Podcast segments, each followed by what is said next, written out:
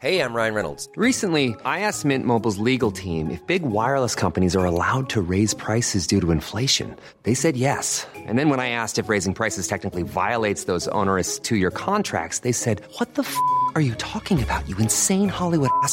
So to recap, we're cutting the price of Mint Unlimited from $30 a month to just $15 a month. Give it a try at mintmobile.com slash switch. $45 upfront for three months plus taxes and fees. Promo rate for new customers for limited time. Unlimited more than 40 gigabytes per month. Slows. Full terms at mintmobile.com.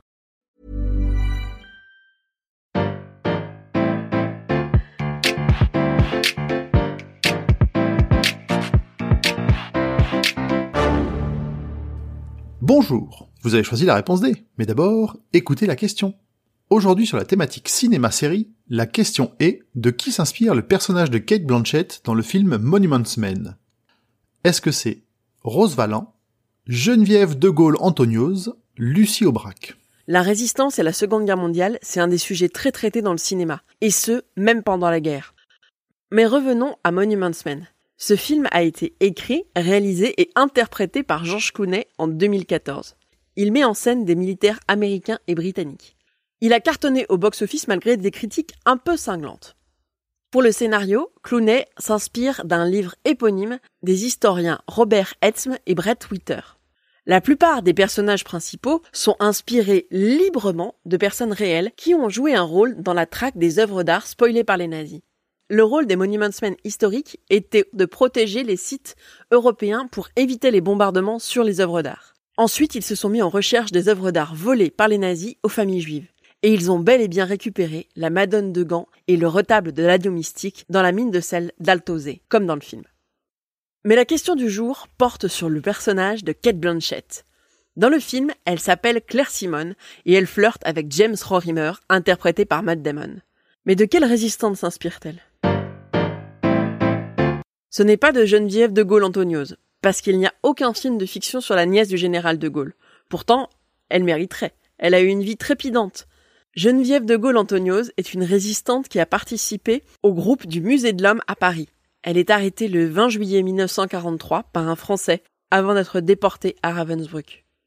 Claire Simon, ce n'est pas non plus Lucie Aubrac, la célèbre résistante du mouvement Libération Sud, qui n'aura de cesse d'organiser des évasions de résistants pendant toute la guerre.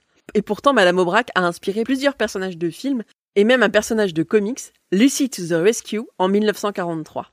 Le personnage de Mathilde, joué par Simone Signoret dans L'armée des ombres de Jean-Pierre Melville en 69, s'inspire tragiquement de son histoire. On peut aussi ajouter les deux films qui sont adaptés de son ouvrage Ils partiront dans l'ivresse, qui revient sur sa vie entre mai 43 et février 44. Le premier, qui s'intitule Boulevard des Hirondelles, a été réalisé par José Yann en 92. Mais il n'a pas eu beaucoup de succès, car les films historiques n'étaient pas du tout à la mode au début des années 90. Quatre ans plus tard, Claude Berry sort Lucie Aubrac, qui a pour le coup un immense succès.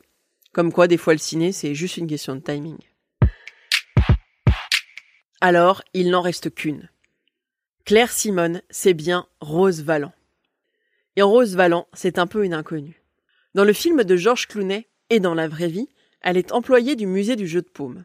Elle aide les Monuments Men dans la recherche des œuvres. En effet, Rose Valland, pendant toute la guerre et au péril de sa vie, note les lieux vers lesquels sont expédiées les œuvres spoilées aux juifs français.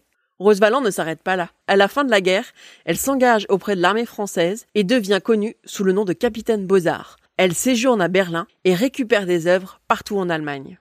Dans Monuments Men, le personnage de Claire Simon n'est pas mis en avant. Elle donne, pour des raisons sentimentales, sa liste d'œuvres volées à Rorimer. Seulement, le rôle de la Rose Valland historique a été bien plus primordial que ça, et elle n'a pas attendu les Américains pour résister. Monuments Men n'est pas le premier film américain qui s'intéresse à cette résistante française. Un film franco-américain réalisé par John Frankenheimer et Bernard Farrell, sorti en 1964, et même une adaptation de ses mémoires, un livre qui s'intitule Le front de l'art. Ce long métrage de deux heures raconte le déraillement du train d'Aulnay en août 44. Pendant les dix premières minutes, on voit le personnage joué par Suzanne Flon, mademoiselle Villard, qui travaille au jeu de paume et qui demande à des résistants, dont Paul Labiche, joué par Burt Lancaster, de retarder un train rempli d'œuvres d'art volées afin qu'il n'arrive pas jusqu'en Allemagne. Encore une fois, le rôle de Rose Valland est minimisé et le film se consacre surtout aux nombreux sabotages mis en place par les cheminots dont l'inénarrable Michel Simon dans le rôle du mécano Papa Boule. Il ne reste plus qu'à espérer qu'un film s'inspire de l'ensemble de la vie de Rose Valland, y compris la partie de sauvetage des œuvres en territoire russe et sa très belle histoire d'amour avec l'anglaise Joyce Eyre. Si vous voulez jeter un coup d'œil à Monuments Men, le film est dispo sur Disney+.